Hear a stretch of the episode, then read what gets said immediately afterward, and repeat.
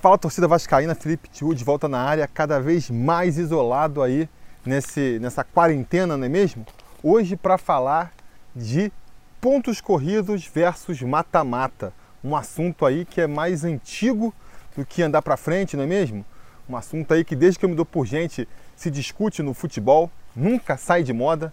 Desde que eu criei o canal aqui, vocês pedem para eu fazer um vídeo sobre esse assunto. Agora temos tempo, né? Não temos nada mais urgente para comentar pareceu um bom momento para falar sobre isso, principalmente por conta de um vídeo postado pelo Rica Perrone na semana passada, né, que os conselheiros aqui do Sobre Vasco compartilharam lá é, no nosso grupo exclusivo do WhatsApp, e aí causou uma certa discussão por lá, eu resolvi trazer essa discussão para cá, trazer meus pontos de vista sobre essa questão, principalmente rebatendo o vídeo do Rica Perrone, que eu acho que usou uns argumentos meio fracos para defender o mata-mata. Vou aqui explicar por que, que eu sou a favor dos pontos corridos, por que, que eu acho que os pontos corridos são é, mais interessantes e porque, independente de eu gostar ou não, os pontos corridos estão aí para ficar por muito tempo. Mas antes disso, acho que também é um bom momento para eu mais uma vez aqui pedir para quem curte o canal e para quem quer apoiar a gente, para que a gente possa aí continuar não só com o trabalho, mas procurar sempre melhorar, fazer mais vídeos e com mais qualidade, se tornar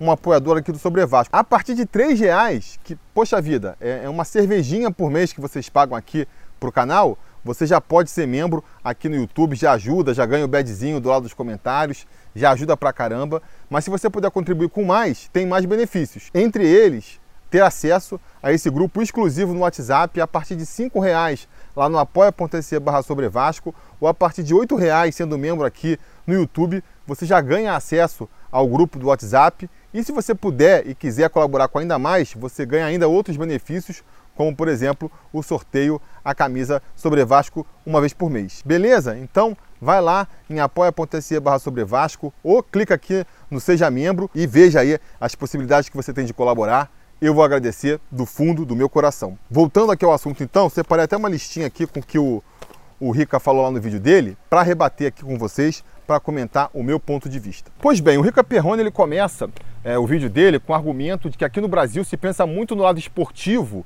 no lado do clube, e não se pensa no lado do entretenimento, né? É uma tecla na qual ele vai bater durante todo o vídeo dele para justificar a volta do mata-mata. Eu concordo com a avaliação dele de que aqui no Brasil se pensa muito no clube, né? Cada torcida e cada clube só pensa mais em si e não no todo, não no entretenimento. Eu só discordo da conclusão. Ele acha que isso que leva os pontos corridos, eu acho que é justamente o contrário. Esse tipo de pensamento leva ao mata-mata. Porque se você só está pensando no seu próprio benefício, no benefício do clube, do clube ter chance de campeão, então o campeonato de mata-mata, como era disputado até 2002, dá muito mais oportunidade para você ser campeão. Né? Vai começar agora o Campeonato Brasileiro e quantos clubes você põe aí como candidatos ao título. Agora tem aí o Flamengo um pouco mais de, de, frente, mas mesmo em outros casos, em outras situações, você coloca ali uns dois ou três como candidatos ao título no máximo. Se você faz aquele esquema de mata-mata, em que oito clubes classificam para um playoff final, você está abrindo muito mais o leque de clubes que podem ser campeões. Além dos oito, né, que vão para o mata-mata e vão ter mais chance, mesmo quem está ali na rabeira, em nono, em décimo, vai até o finalzinho ali, está sonhando com chegar nos playoffs e ser campeão.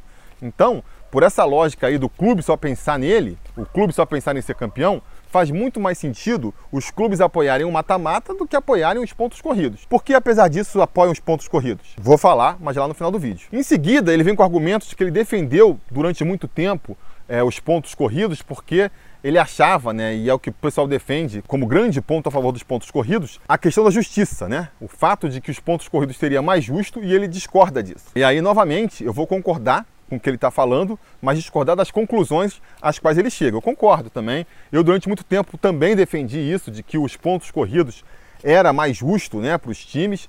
E hoje em dia eu vejo que não. Eu acho que não existe essa coisa de justiça no futebol. Se você quer ver justiça, você tem que procurar outro lugar. Vai num tribunal, né? vai de repente ver uma novela, um filme, onde esse senso de justiça é mais trabalhado. O esporte não é um lugar de justiça, o futebol muito menos. Quantas vezes a gente não vê aí vitórias que foram injustas. Ah, não mereceu, o time mereceu ganhar, o time mereceu aquilo. E nem sempre quem merece ganha, que seria o conceito máximo de justiça. Eu acho que no, no futebol a gente não deve procurar justiça, a gente tem que procurar é que sejam competições equânimes. A isonomia, né? A isonomia é um pouco diferente de justiça. O que é isonomia? Você tem que dar chance igual para todo mundo. Então, num campeonato de ponto corrido, O que você tem que assegurar é que todo mundo joga em casa o mesmo número de vezes que joga fora, entendeu? É que, pô, todo mundo jogue diante das mesmas regras, um seja beneficiado em relação ao outro. É isso que você tem que procurar. Agora, a justiça, o conceito lá supremo de justiça, realmente eu concordo que é complicado. Então, assim, não vou usar esse argumento, não vou usar aqui, vocês vão me ver usando para defender pontos corridos, o argumento de que é um campeonato mais justo. Acho que realmente isso não tem para falar. Eu acho, né, por outro lado, que os pontos corridos, eles beneficiam, isso é uma coisa que o Rica fala no vídeo dele também, realmente eles beneficiam os times que são mais regulares. E os times mais regulares, eles vêm através do quê? De mais planejamento, entendeu? De mais organização é, financeira.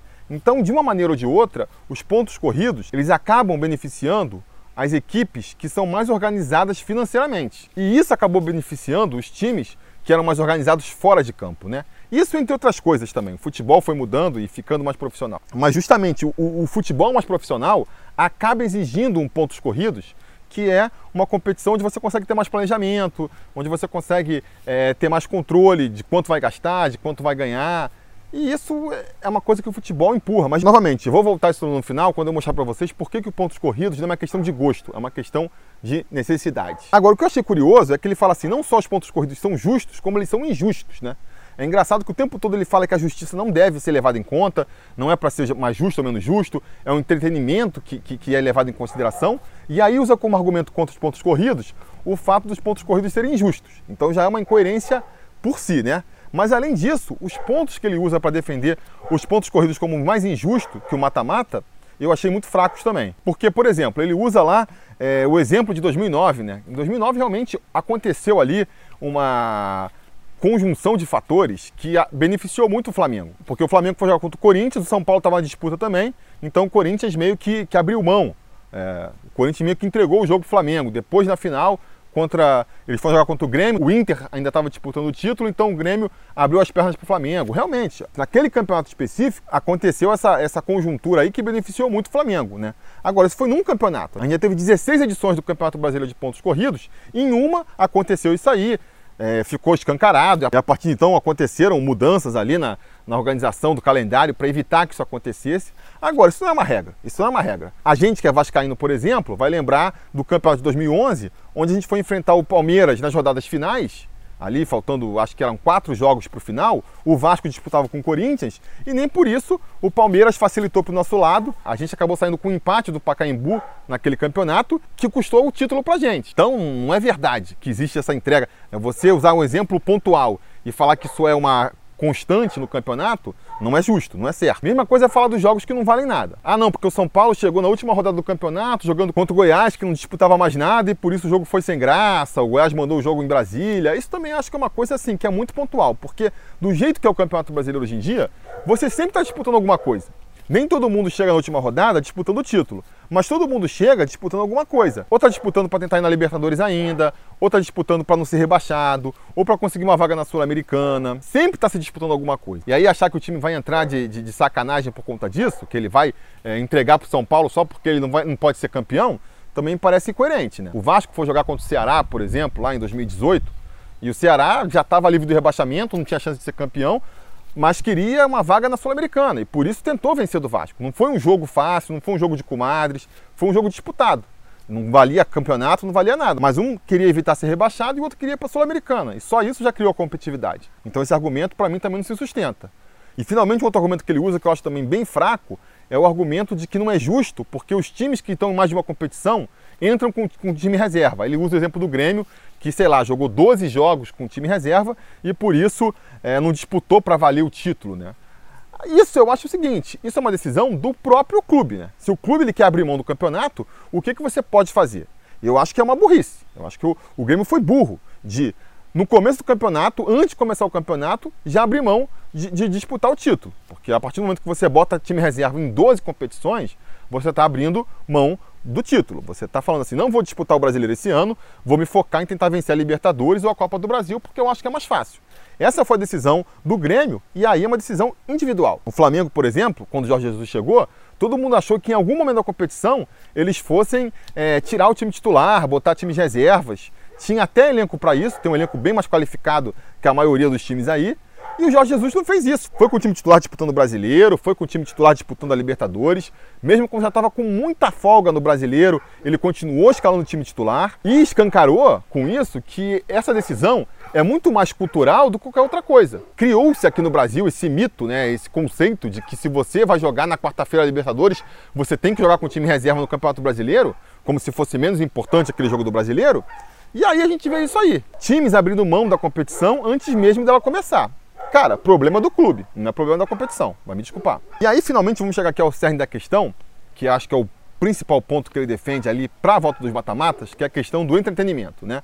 A ideia de que o mata-mata agrada mais o público do que os pontos corridos. E ele usa uma série de argumentos que eu acho que também não se sustentam para defender essa tese, né? A tese de que o entretenimento pressupõe o ápice no final. O bom entretenimento pressupõe que a melhor parte fica no final é, da peça, né? Isso claramente não é verdade, é facilmente comprovável, porque, pô, você vê uma música, a música é entretenimento? Entretenimento. A música ela vai melhorando no final, termina no auge? Não, o auge da música a gente vai dizer no refrão. Ela aparece ali logo no começo, aparece no meio, aparece no final. Ela, a música não vai num crescente. Pega, sei lá, uma escola de samba. Uma escola de samba também, ela vai começando, vai ficando cada vez melhor e termina no apogeu? Não. A escola de samba ela começa do mesmo jeito e, e mantém aquela constância. Não existe um ápice num desfile de uma escola de samba. Mesmo um filme, um filme, se você for analisar ali o roteiro de um filme, ele não vai numa crescente e, e, e termina no auge. Ele, ele tem picos, ele vai, começa devagarzinho, de repente tem uma subida, tem uma desacelerada, tem mais uma subida de novo. O auge ali, o que pode falar que é o grande momento do filme, acontece no final do segundo ato, que é ali quando falta normalmente ainda um quarto para o filme acabar. E o filme não acaba no auge. Normalmente, depois que acontece, depois que o mocinho mata o vilão, ainda tem mais um pouquinho de história. Por essa lógica do Rica Perrone ali, matou o vilão, acabou o filme. Não tem que fazer mais nada. Sobe os créditos, não tem mais nada para contar. E a gente vai ver que na maioria dos filmes não é assim. Então essa lógica de que aquele bom entretenimento é aquele que pressupõe que, que, que termina no auge não é verdade. Eu acho que o bom entretenimento ele tem que distribuir emoção o tempo todo. E aí esse é um dos problemas do mata-mata como era disputado no brasileiro até então. Porque como o campeonato só começava para valer quando começava o mata-mata, quando classificava aqueles oito finais ali, toda a outra fase anterior era muito desvalorizada. Era muito desvalorizada. Os melhores times, o time que estava lá em primeiro, em segundo, terceiro e quarto, muitas vezes eles já se cristalizavam naquelas primeiras posições muito no meio da competição. Então, sei lá, eram 20 jogos que se disputavam, 24 jogos para ver quem eram os oito melhores. Com 10 jogos, já tinham quatro times ali que estavam classificados para o playoff. E tiravam o pé e acabavam diminuindo o ritmo. Porque, pô, para que a gente vai se esforçar mais? Já estamos classificados. Por isso que muitas vezes acontecia do oitavo é, ser campeão. Muitas vezes o oitavo lugar era um time que começava devagar e crescia na reta final, entendeu? Então ele chegava naquele momento ali do playoff, no momento do mata-mata, o oitavo chegava muito mais em ritmo de jogo do que muitas vezes o primeiro colocado, que já tinha diminuído o ritmo até, porque para quê, né? Para que continuar no ritmo alto se a gente já está classificado, se pouca diferença faz se você chega no, no, no, final da primeira fase com 50 pontos, com 40 ou com 30. E isso se refletia muito na média de público. O pessoal fica falando da média de público dos playoffs, que só lotava, era sempre casa lotada, e é verdade, mas esquece da primeira fase. Muitas vezes a primeira fase do Campeonato Brasileiro de Mata-Mata tinham públicos muito irrisórios. Por quê? A galera esperava. Eu não vou agora nesse jogo que não vale nada sabe? Independente do, do, time ganhar aqui ou perder ou empatar, pouca diferença faz. Ele conseguindo a classificação para o playoff, zera tudo, começa tudo do zero de novo. Então o pessoal deixava para acompanhar mais nos playoffs. No Campeonato Brasileiro de Pontos Corridos é diferente. Cada ponto perdido, aquele empatezinho em casa na primeira rodada, ele vai valer tanto quanto um empate fora de casa na última rodada. Então é, existe mais essa consciência, vai se aprendendo com o tempo, como cada jogo é tipo uma final, entendeu?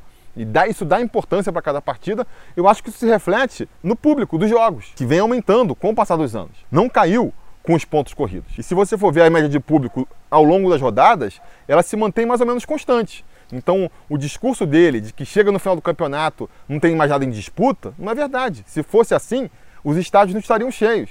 O pessoal vai ver os jogos. Mesmo que seu time não esteja disputando é, o campeonato para ser campeão, tem outras coisas em disputa, o que leva a torcer aos estádios. E isso é entretenimento também. Não é só quem é o campeão que é entretenimento. Falar que, que, que só quem ganha, que, que, só a disputa pelo campeonato é entretenimento, é outra distorção. Eu ver se o Vasco vai ser rebaixado ou não, se o Vasco vai conseguir uma vaga na Sul-Americana, se o Vasco vai conseguir uma vaga para Libertadores, para mim, que sou vascaíno, também é entretenimento. Muitas vezes vai ser muito mais entretenimento do que ver outros dois times disputando a final Entendeu? Então o que é entretenimento, sabe? Aí ele fala assim: ah, não, porque os jogos memoráveis são os jogos de mata-mata, são os jogos da final. Você não vai ter um jogo memorável na memória de, de, pontos corridos. Também acho uma mentira. Tem vários jogos memoráveis para mim. E olha que o Vasco, na era dos pontos corridos, quase nunca disputou o título, né? Só em 2011 disputou o título. E ainda assim tem jogos memoráveis. Pô, quem não lembra do Vasco e Fluminense com aquele gol do Bernardo no finalzinho? Nenhum dos gols que está na memória de todo Vascaíno? Foi um jogo de pontos corridos. O que, que valeu mais em 97? A final contra o Palmeiras ou o quadrangular lá final, que não era bem mata-mata, era um quadrangular final, onde a gente goleou o Flamengo por 4 a 1 O que é mais na memória do Vascaíno? O jogo contra o River Plate no Monumental ou o jogo contra o Barcelona de Guayaquil? É mata-mata, eu sei, mas o ápice daquela competição foi contra o River Plate, não foi na final. Então esse conceito de que um bom entretenimento termina com a grande final mais uma vez, se prova errado. E finalmente, a principal bengala que o Rica usa para reforçar o seu conceito de que o que vale é o entretenimento e que o mata-mata é mais entretenimento são as ligas americanas. Né? Ele usa como exemplo as ligas americanas, que o americano só pensa no lado do, do, entretenimento e que por isso eles fazem todas as suas ligas com finais. E o brasileiro copiaria um modelo europeu, que é um modelo preza mais pela justiça, sabe? De onde que ele tirou esse conceito de que o europeu preza mais pela justiça do que o americano? Não sei. Mas enfim, ele usa esse argumento para justificar e que a gente aqui é puxa-saco de europeu e por isso a imprensa, não sei o que lá, puxa o saco do europeu. De novo, tirou esse argumento louco aí de que, sei lá, o europeu está mais preocupado com a justiça que o americano, não sei de onde que ele tirou esse argumento. E é um argumento que não, não se justifica. Por que, que a gente olha mais para o futebol europeu do que para as ligas americanas? Eu acho que é porque está mais próximo da gente, né? Não só porque é o mesmo esporte, estamos falando de futebol, não estamos falando de basquete, nem de futebol americano, nem de beisebol, mas também é a mesma realidade. Não só isso, como é a mesma realidade, que são clubes independentes, que se juntam numa federação, que disputam vários campeonatos. Porque essa é uma outra questão. A gente não precisa discutir o que é melhor, o mata-mata ou os pontos corridos. A gente tem várias competições. A gente tem várias competições, a gente pode escolher os dois que é o modelo atual. A gente joga o Campeonato Brasileiro de pontos corridos? Sim, mas a Copa do Brasil é mata-mata, a Libertadores é mata-mata, a Sul-Americana é mata-mata, o Campeonato Estadual termina com mata-mata, a Copa do Mundo é mata-mata. Então você pega os torneios de futebol, 90% deles é mata-mata. E aí não pode ter um torneiozinho que seja de pontos corridos tem que ser tudo mata-mata? Não precisa, dá para ter os dois. Nas ligas americanas não dá. As ligas americanas elas só jogam um campeonato por ano. Então eles têm esse dilema de jogar mata-mata ou jogar pontos corridos. O futebol não precisa ter. É uma falsa dicotomia achar que a gente tem que escolher entre o mata-mata e o pontos corridos. A gente pode conviver com os dois. E aí eles usam também esse argumento assim de que os grandes campeonatos do mundo são em mata-mata, o que mostra que mata-mata é melhor. De novo, também não é verdade. Claro, vão ter muitas competições memoráveis que são disputadas de mata-mata porque existem mais competições nesse modelo. Mas vai dizer que, que a Premier League não é um dos grandes campeonatos do mundo? Que o campeonato espanhol não é um dos grandes campeonatos do mundo? Todo mundo não fica de olho para ver quem vai ganhar? Então, assim, existem grandes campeonatos de pontos corridos no mundo também. Não é que o Brasil está inventando uma jabuticaba com seus campeonatos de pontos corridos. E, de novo, existe uma justificativa muito forte para isso. Eu acho assim, se você quer copiar as ligas americanas pelo fator entretenimento, por todo o esforço que elas fazem para trazerem o máximo de entretenimento possível, ótimo. Mas tem outras coisas que são muito mais eficientes para isso do que o mata-mata muito mais eficientes. Porque, por exemplo, o mata-mata faz do estadual um campeonato interessante? Não faz, né? Então, assim, não basta botar o mata-mata que automaticamente uma competição vai ser interessante. Não é isso. Tem outra coisa muito mais importante que as ligas americanas fazem para deixar os campeonatos é, realmente disputados e interessantes, que vão além do mata-mata, que é o quê? Um equilíbrio maior dos times. Se você for ver as ligas americanas, pode ser de futebol americano, de beisebol, de basquete, são todas baseadas no mesmo conceito. Para você ter um campeonato competitivo e que, portanto, atraia mais entretenimento, você tem que deixar os times mais equilibrados. E eles têm várias medidas para fazer com que isso aconteça. Eles têm, por exemplo, um teto salarial. Então não importa o quão rico um time seja, ele não pode sair contratando a rodo. Ele tem um máximo que ele pode gastar para montar o time dele, para o cara não conseguir fazer um time com todas as estrelas do mundo e deixar só a rapa para o resto. Eles têm o, o, esquema do draft, né, que é a seleção dos jogadores que vão entrar na liga, os jogadores novatos, eles têm que entrar por um esquema de escolhas onde quem ficou em último na última competição escolhe primeiro e quem foi campeão vai ser o último a escolher. Qual é a ideia? O time que foi ruim o suficiente para terminar em último ele vai ter mais chance de escolher um novato talentoso para o time dele, para tentar equilibrar as coisas. Claro, e essas coisas que eu estou falando aqui, elas são meio impraticáveis do, do brasileiro importar para sua competição, porque aqui é um modelo diferente. Nas ligas americanas, as ligas, eles são os donos do clube, dos clubes. Eles, eles alugam a franquia lá para os milionários, que são os donos, mas em última análise, o dono da franquia é a liga. O dono do Lakers, o dono do Celtics, o dono do Chicago Bulls é a NBA. Não são lá os, os milionários. Se a NBA quiser, ela tira o time do, do, do dono, como ela fez alguns anos atrás com o dono do, do, do Los Angeles Clippers. Pesquise aí para ver. O dono do Los Angeles Clippers fez lá uma declaração racista, pegou mal para a NBA, a NBA foi e tirou o time dele, deu para outro, o outro cara que compra o time. Então eles têm esse poder. Então é um pensamento muito mais unificado. É um pensamento muito mais pensando no campeonato do que nos times de forma isolada. É difícil de você imaginar o Brasil adotando isso aqui, ou a Europa adotando. Então esse é um dos motivos, por exemplo, que o Brasil se mira mais na Europa.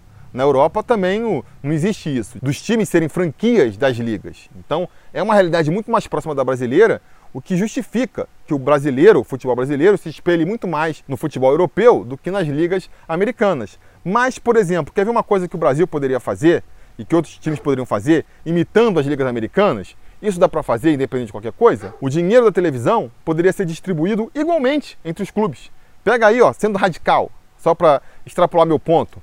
Pega o dinheiro que a televisão paga para o campeonato e divide igualmente. Vai ser um vinteavos para cada participante da competição. Ah, mas é injusto porque o meu time atrai muito mais público para a televisão ver do que o outro, porque meu time é muito melhor, é mais caro. Dane-se, dane-se. Isso aí não importa. Né? O pensamento não é entretenimento, o pensamento não é fazer um campeonato que atraia mais pessoas para assistir. Então, um campeonato mais atrativo é um campeonato mais equilibrado. Um campeonato que só tem um time com chance de ser campeão ou dois é muito mais sem graça, vocês não concordam? Então, distribui dinheiro igual para todo mundo. Vai continuar tendo um time melhor do que o outro. Porque pega o Flamengo, por exemplo. O Flamengo já ganha muito dinheiro dos seus patrocinadores, já ganha muito dinheiro dos seus sócios torcedores. Eles não precisam de ganhar ainda mais dinheiro da televisão, eles não precisam ainda ganhar um estádio de presente do governador do estado para ficarem mais fortes. Não precisa, entendeu? É, se você quer ter uma coisa mais equilibrada, nessa parte poderia ser mais econômico, né?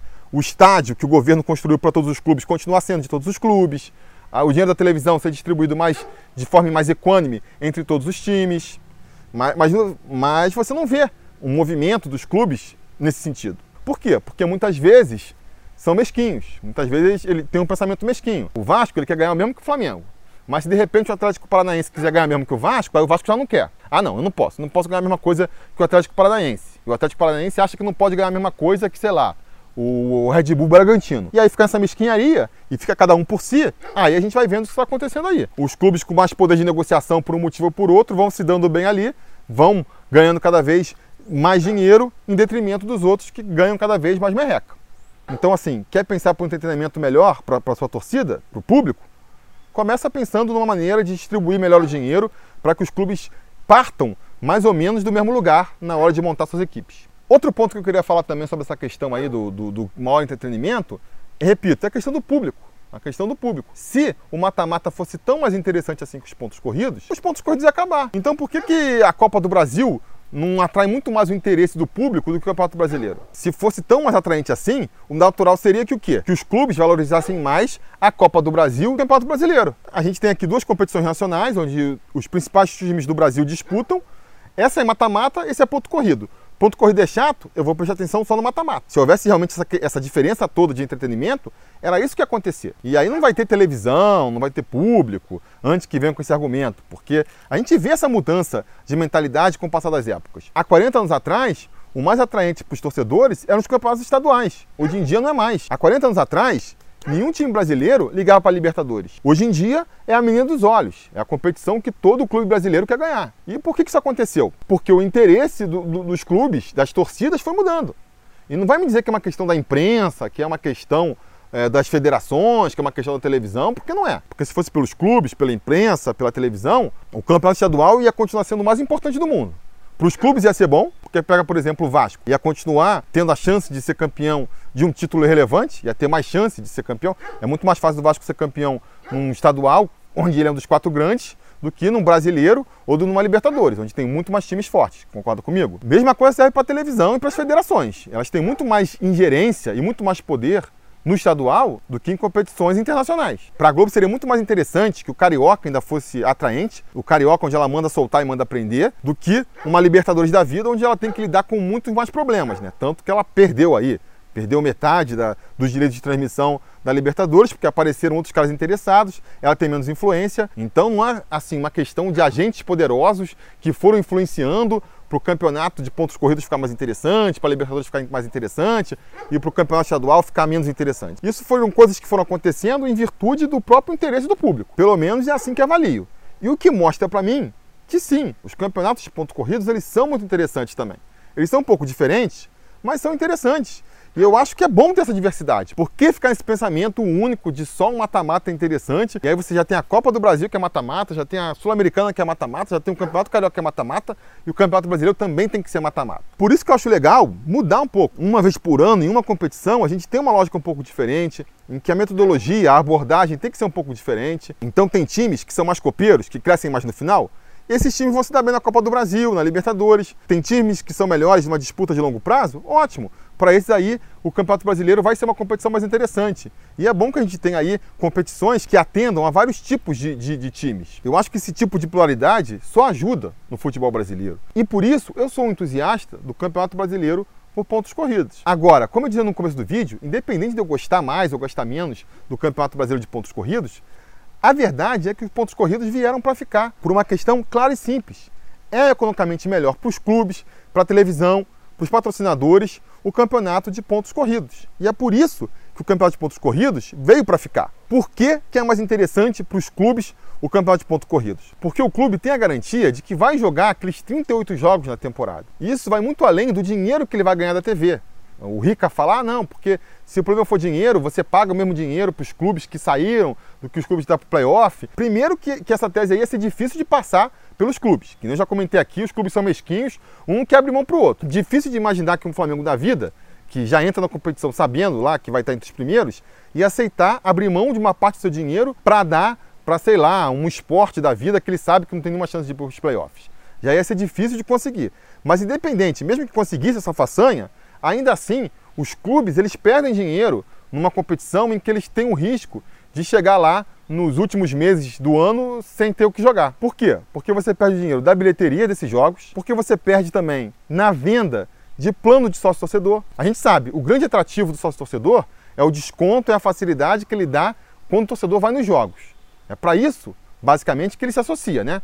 Tem a parcela ali que se associa só para ajudar, mas a grande maioria a gente sabe, ela quer ajudar, mas ela quer esses benefícios também. Então, se de repente chega ali em outubro e você já vê que seu time não vai passar para os playoffs, e aí depois ainda vem Campeonato Carioca, que eu não costumo ir porque não é muito legal, e só em maio vai começar de novo, o que, que o torcedor pode fazer? Então vou parar de assinar. Não vou mais assinar aqui o sócio torcedor e, e, e volto em maio, quando voltarem os benefícios.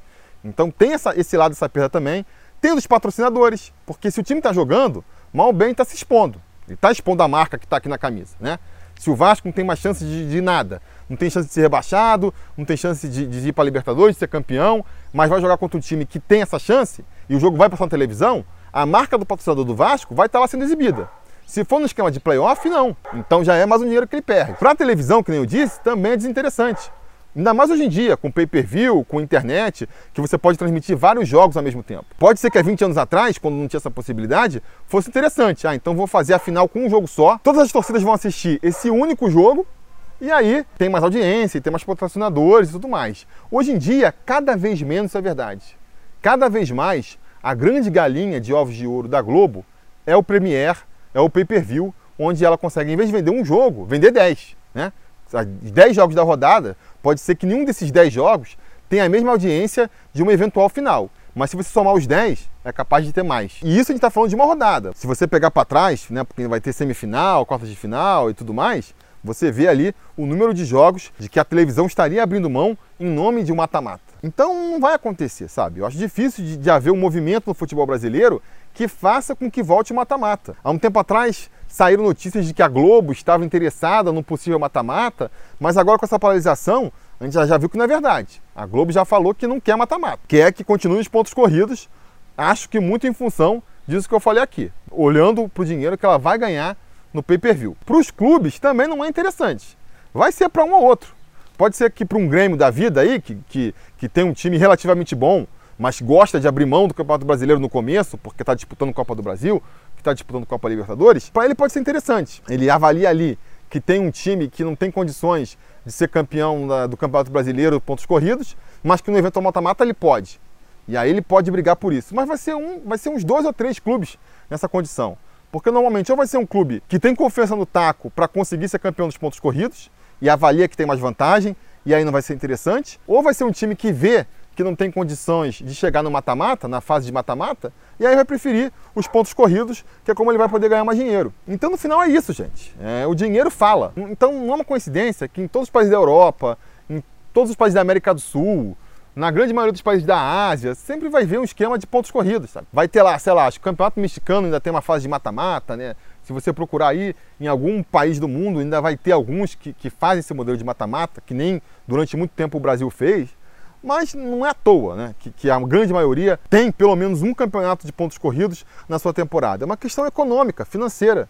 E é por isso que eu acho que os pontos corridos, quer você queira, quer não, vão continuar aí por muito tempo.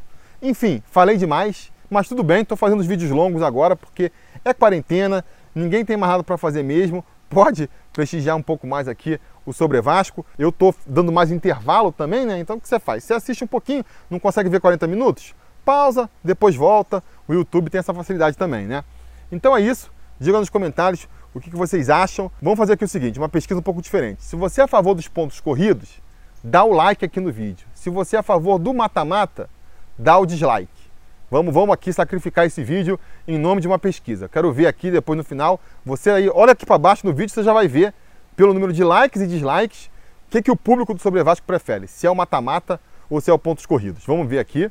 É isso que eu tinha para dizer por hoje. A gente vai se falando.